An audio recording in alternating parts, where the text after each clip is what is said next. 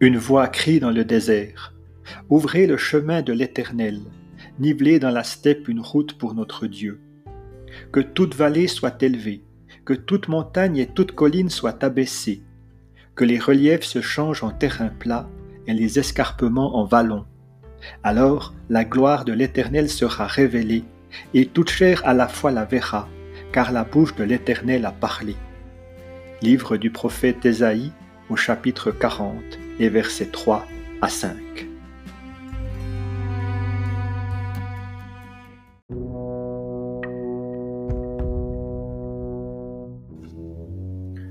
Le peuple attendait plein d'espoir.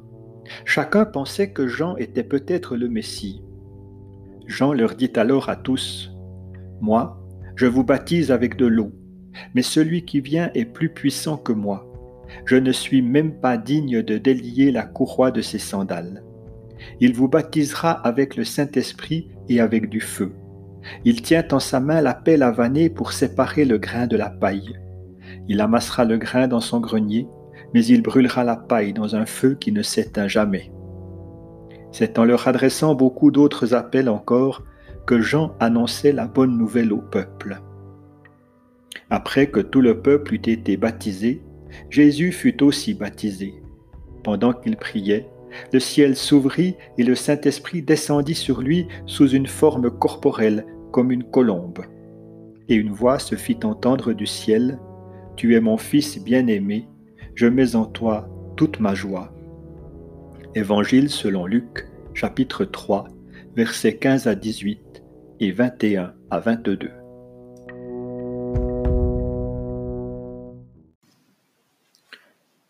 Donner de la voix.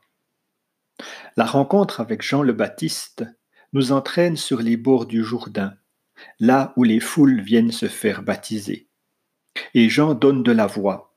Cette voix a quelque chose de menaçant. Il brûlera la paille dans un feu qui ne s'éteint jamais. Jean est cette voix annoncée des siècles plus tôt par le prophète Ésaïe. Une voix crie dans le désert Préparez le chemin du Seigneur, rendez droit ses sentiers, et tous verront le salut de Dieu. Il y a des voix au bord du Jourdain, beaucoup de voix. Celle de Jean d'abord, qui invectivent les foules venues se faire baptiser, signe de leur repentance.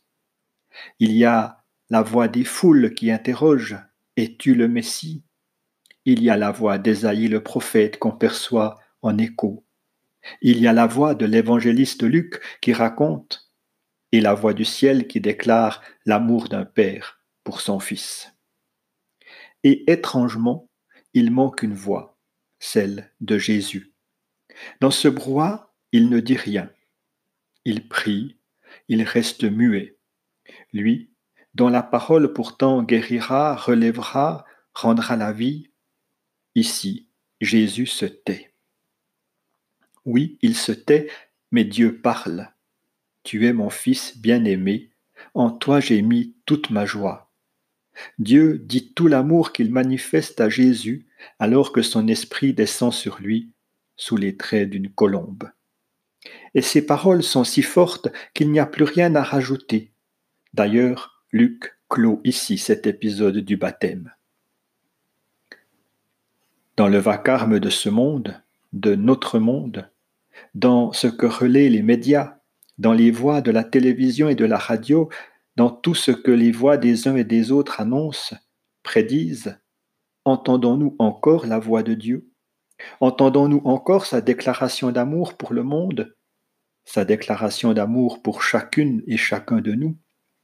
Parvenons-nous à discerner la parole de confiance, d'espérance et d'amour dans une société qui est de plus en plus sourde à ces valeurs-là Ici, il n'est pas question d'ouïe seulement, mais bien de cœur. Nous sommes invités à écouter avec les oreilles du cœur et même si nos oreilles ne parviennent plus à tout entendre, notre cœur, lui, peut sans cesse accueillir cette parole d'amour d'un Père pour ses enfants.